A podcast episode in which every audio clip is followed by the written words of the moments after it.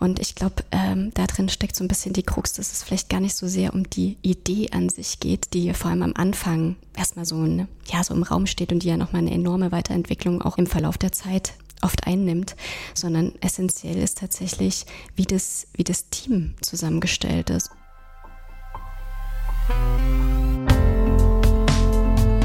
Next Level Team Design. Teamarbeit neu gestalten.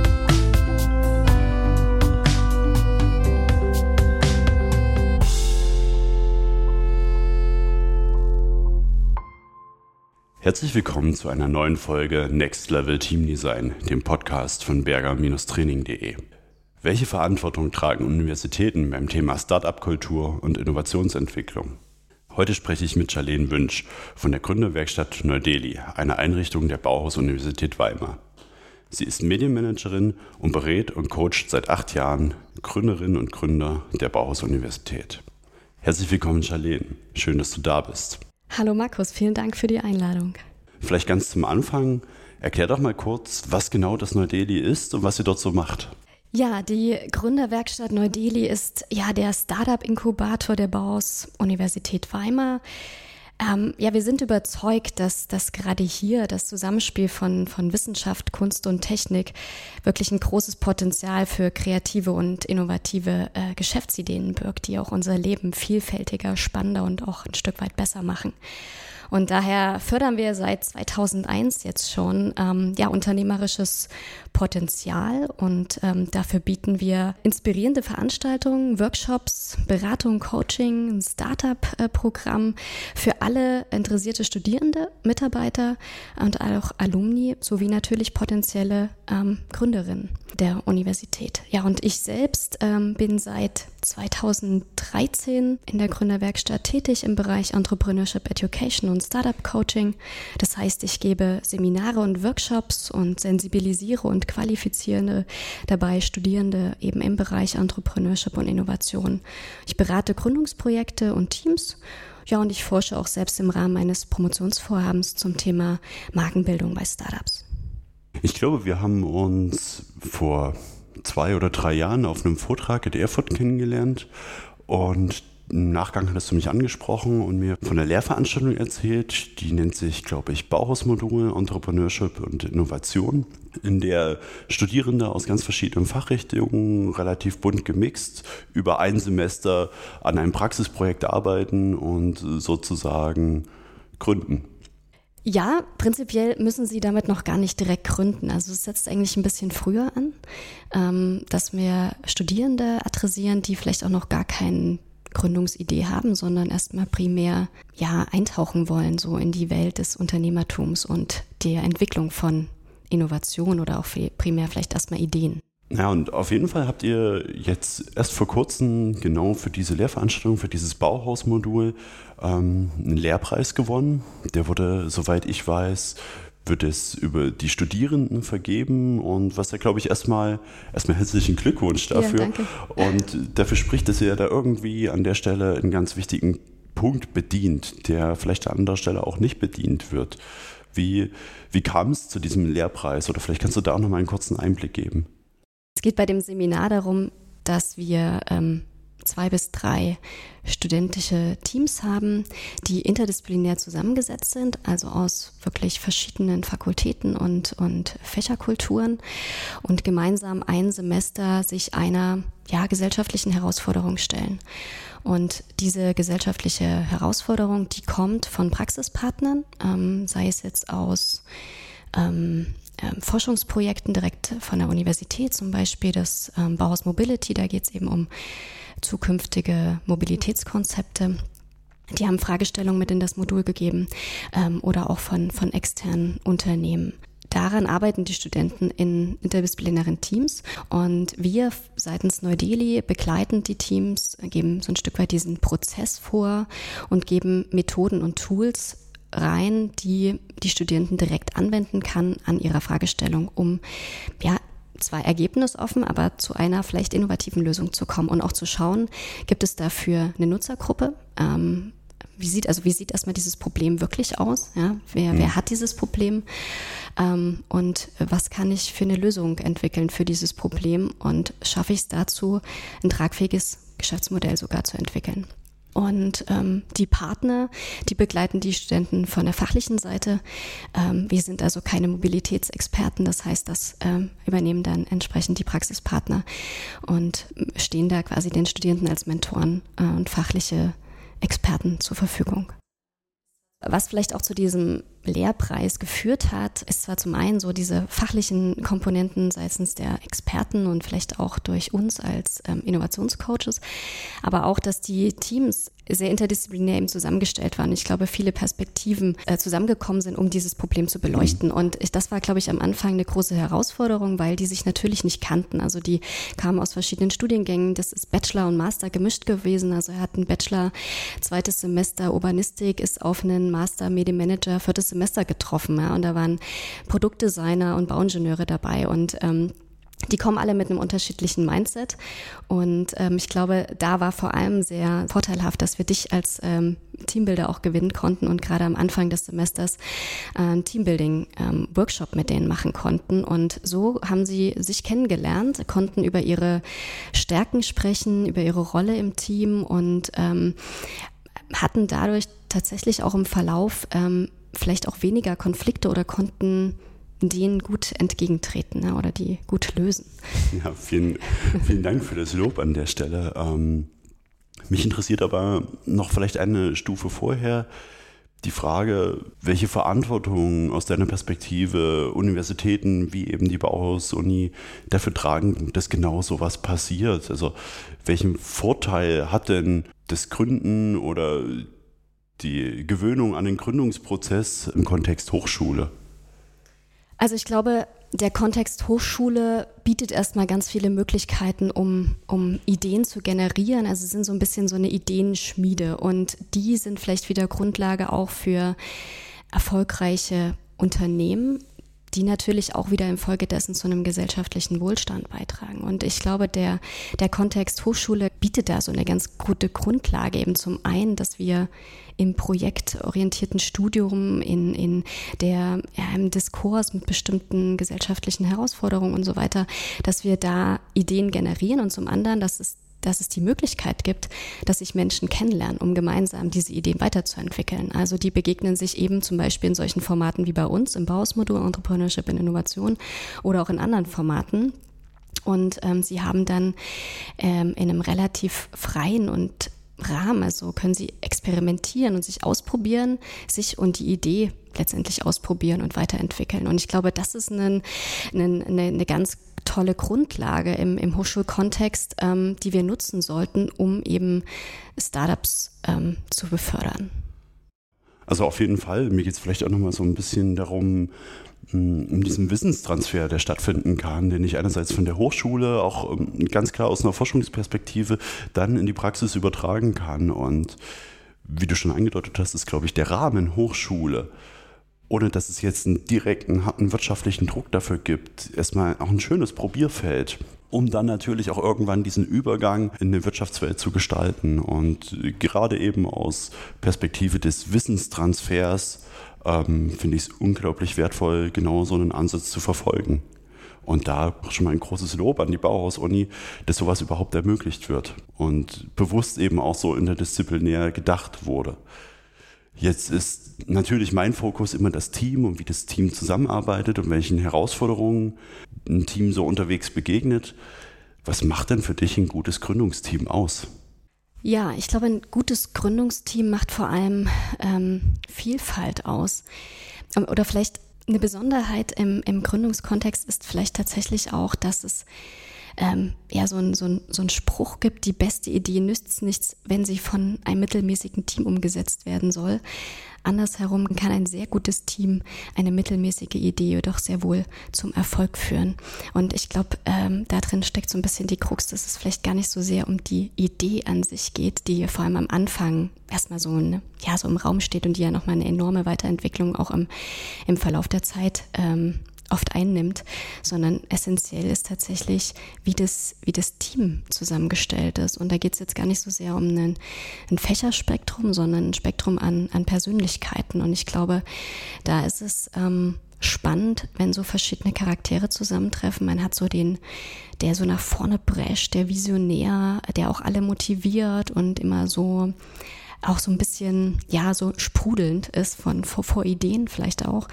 Dann gibt es so den kreativen Kopf, der Gestalter, der irgendwie es schafft, ähm, ja, Dinge zu visualisieren, zu gestalten, auch, auch in, in Form zu bringen. Ähm, dann gibt es aber auch, auch den, der, der sehr analytisch ist ja, und sehr im, im Detail und zahlengetrieben, ähm, getrieben von harten Fakten auch vom Markt und dem Kunden und auch oft vielleicht ein bisschen pessimistischer und nochmal so eine Gegenposition darstellt. Ähm, also ich glaube, solch, so ein Spektrum an Persönlichkeiten, das, das sollte vorhanden sein. Und, ähm, und natürlich muss man ähm, das auch offenlegen. Ja? Also man muss im Team auch darüber reden. Was, was bin ich und was kann ich? Und ähm, ähm, ich glaube, das ist ganz oft, viele kennen sich ja so aus dem Sandkasten noch und oder eben haben schon lange zusammen studiert und ich bin mir aber nicht immer sicher, ob die wirklich, also man kennt sich zwar vielleicht so ein bisschen, aber man hat halt trotzdem vielleicht noch nie so richtig offensichtlich darüber geredet. Das ist auch ein großer Unterschied zu dem Bauhausmodul zum Beispiel. Es ist ein sehr strukturierter Prozess. Die werden am Anfang zusammengewürfelt und wir gehen ganz am Anfang, bevor wir inhaltlich überhaupt anfangen, erstmal in das Team und schauen uns das Team an und ähm, schauen, wie seid ihr zusammengesetzt, wer bringt jetzt was mit, weil eure Aufgabe ist es jetzt als Team ein halbes Jahr lang irgendwie gut zu performen und irgendwie zu einem Ergebnis zu kommen. Ja, das ist noch relativ offen. Aber wie schaffen wir das und wie können wir in diesen Prozess jetzt bestmöglich unsere vorhandenen Stärken und Ressourcen einbringen? In dem Gründungsprozess und auch jetzt in unserer täglichen Beratung steht es tatsächlich gar nicht so stark im Fokus, weil da natürlich erstmal die Idee im Fokus steht und man arbeitet in der Beratung, im Coaching mehr an die Idee und also unsere Aufgabe ist es nicht, die Ideen zu bewerten, auf keinen Fall, sondern unsere Aufgabe ist es, den Teams oder auch den Einzelpersonen, manche kommen natürlich auch erstmal alleine und entwickeln dann ähm, die Idee weiter und sehen dann den Bedarf für ein Team. Aber unsere, unsere Aufgabe ist es, den Methoden und Tools mit an die Hand zu geben, dass sie selbst äh, so Reflexionsvermögen äh, aufbauen, um ihre Idee selbst zu bewerten und das Potenzial dieser Idee. Genau, also so, du siehst schon nochmal einen Unterschied zwischen diesem Bauhausmodul, über das wir vorhin gesprochen haben, das den Lehrpreis gewonnen hatte und wenn ich das richtig verstehe, sagst du, da ist eine große Stärke, dass man ganz am Anfang wirklich über diesen Teamgedanken erstmal mhm. spricht, dass man darüber spricht, wer nimmt welche Rolle ein, warum ist das so, welche Rolle, und das ist jetzt so aus meiner Erfahrung damit, welche Rolle spielt Reflexion und auch Teamreflexion, der Umgang mit Konflikten und was ist vielleicht auch so professionelles Handwerkszeug dafür und so weiter. Also ich fasse es mal zusammen in diesem großen Soft-Skill-Bereich. Ja. Und auf der anderen Seite, wenn ihr jetzt Gründungen betreut aus der Bauhaus-Uni heraus, ähm, ist es vielleicht eine Fehlstelle, an der man noch arbeiten könnte? Oder da gibt es, glaube ich, noch Potenzial, wenn ich dich richtig verstehe. Genau, da, da könnte man tatsächlich noch stärker ansetzen und ähm, ja, schauen, dass man das transparenter im Team macht und auch noch mehr die eigenen Erwartungshaltung oder die, die Erwartungshaltung der, der Teammitglieder offenlegt und die Motivation und dass man in eine gemeinsame Zielstellung arbeitet. Ich glaube, das ist auch oft der Fall, dass sie nicht transparent darüber reden, uns auch nicht aufschreiben, was ist jetzt genau unser großes Ziel, was sind unsere Werte im Team, an die wir, an die wir, ähm, die, ja, für die wir stehen und die auch die Basis legen für eine Kommunikation und Verhalten nach außen wie nach innen. Und ähm, da können wir noch stärker ansetzen und ähm, ich glaube, da liegt noch großes Potenzial, um wirklich ähm, ja das Team gut auf Kurs zu bringen und die Idee entwickelt sich dann quasi damit. Könnte man die These stellen, dass es neben fachlichen Inhalten und einem Methodenwissen eben vor allem auch darum geht, Persönlichkeit zu fördern. Genau. Und Persönlichkeit zu entwickeln. Ja. Ja, auf jeden Fall. Und ich glaube, das ist tatsächlich auch eine große, große Aufgabe von so, von so Startup-Inkubatoren an Hochschulen, erstmal auch für diese Option Gründung überhaupt ein Stück weit zu sensibilisieren. Ich glaube, viele Studierende wissen während des Studiums oder auch gerade gegen Ende gar nicht so richtig, was sie jetzt ganz konkret machen wollen und sehen auch vielleicht gar nicht die Option für die Gründung. Und ähm, wissen das vielleicht denken aber, ach, das bin nicht ich, dazu habe ich äh, gar nicht vielleicht die Persönlichkeit, dafür habe ich nicht vielleicht die, die Kompetenzen. Und ähm, ich glaube, dem muss man Mut machen äh, und so ein bisschen auch die Angst nehmen. Das ist natürlich unsere Aufgabe, ähm, auch zu sagen, probier es doch einfach mal aus. Ähm, mach's doch einfach mal, du bist dabei nicht alleine. Und ähm, wenn es nicht das nächste Unicorn wird, dann hat man, glaube ich, viel gelernt für seine, ja, für seine persönliche oder beigetragen zu seiner persönlichen Lernkurve. Und ich glaube, das ist extrem wertvoll. Gibt es denn noch so andere klassische Herausforderungen, die jungen Gründerinnen und Gründern im universitären Kontext begegnen? Ja, ich glaube, dass eben in, in der klassischen Gründungsberatung oder auch in, in so Startup-Programmen, wie wir das jetzt haben mit dem Neu-Delhi Fellowship, das haben wir 2015 ähm, schon initiiert, dass man dort eben auch einen Fokus setzen sollte auf das Team ähm, oder eben die Persönlichkeit. Und ich meine, die meisten wissensintensiven und, und innovativen Ideen, die müssen mit einem Team entwickelt werden. Ne? Also früher oder später, selbst wenn ich erstmal alleine starte, ja. brauche ich ein Team. Ich habe nicht alle Kompetenzen und, und auch nicht alle Ressourcen, die ich vereinen kann für dieses Gründungsprojekt, sondern ich muss es ab einer gewissen, ab einem gewissen Punkt einfach auch ein Stück weit aufteilen. Und klar kann man sich dieses Team auch suchen. Ähm, oder eben, ich habe es schon, ja, wie ich ja vorhin schon sagte. Und ich glaube aber bei beiden, es ist, es ist wirklich wertvoll, da nochmal anzusetzen und da zu schauen. Und oft passiert aber die Arbeit eher am, am Produkt oder der Dienstleistung, eben zu schauen.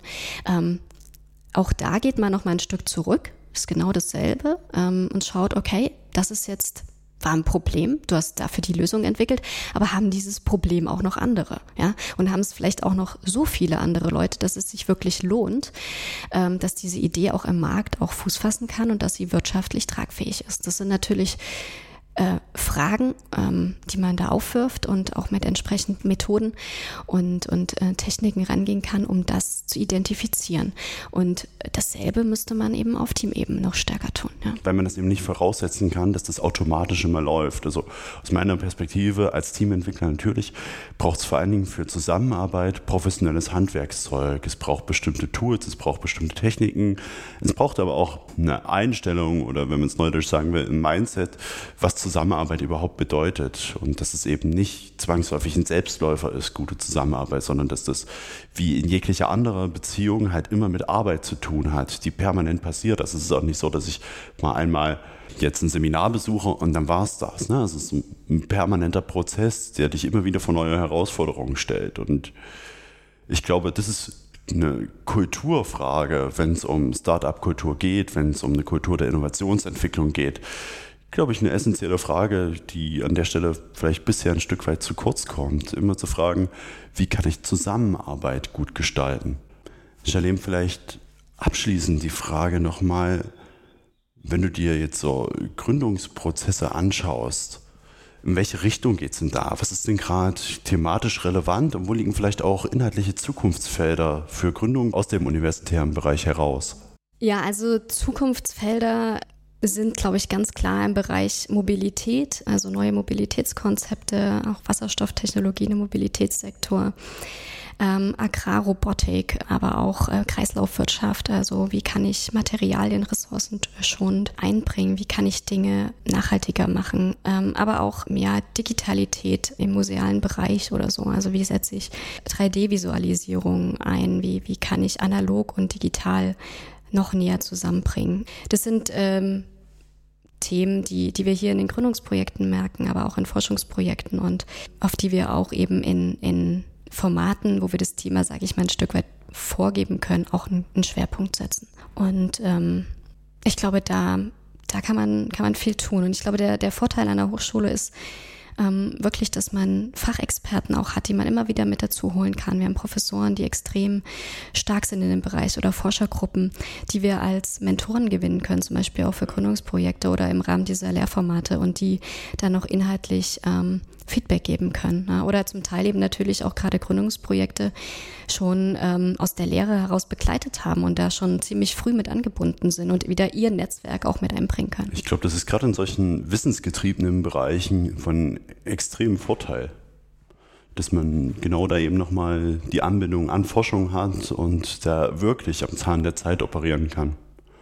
Letzte Frage zum Abschluss. Gibt es ein Thema, über das du gerne mehr in diesem Podcast erfahren würdest oder vielleicht auch eine Person, die du gerne hier zu einem bestimmten Thema hören würdest? Ja, also was ich, was ich ganz spannend finde, ähm, wo, wo ähm, ja, was auch so als uns als Neu-Delhi-Team so ein bisschen umtreibt, ist, ähm, sind selbstorganisierte Teams. Das ähm, ist total spannend. Ich würde darüber gerne mehr erfahren und ich würde mich freuen, wenn du zum Beispiel das Team von Neuer Narrative äh, irgendwie gewinnen könntest für deinen Podcast. Ähm, ja, ich glaube, die, die stellen das ja auch, auch besonders heraus, ähm, arbeiten als selbstorganisiertes Team, ähm, haben da jetzt keine, keinen Chefredakteur oder sind da eben anders aufgestellt. Das würde mich sehr interessieren. Ich glaube, einige im Team sind auch Absolventen der Bauhaus-Uni und vielleicht kannst du die gewinnen. Das würde mich freuen. Gut, ich versuche mein Bestes. Charlene, vielen, vielen Dank äh, für die vielen und wertvollen Einblicke. Ich wünsche dir weiterhin alles Gute und freue mich auch auf eine weitere Zusammenarbeit mit euch. Ja, vielen Dank. Ich freue mich auch. Tschüss. Tschüss. Wenn du einen Mehrwert aus diesem Podcast gewinnen konntest, dann kannst du mich ganz einfach unterstützen. Du kannst den Podcast kostenfrei auf allen gängigen Plattformen abonnieren und du kannst ihn vor allen Dingen mit deinen Freunden, Bekannten und in deinem Arbeitsumfeld teilen. Vielen Dank dafür.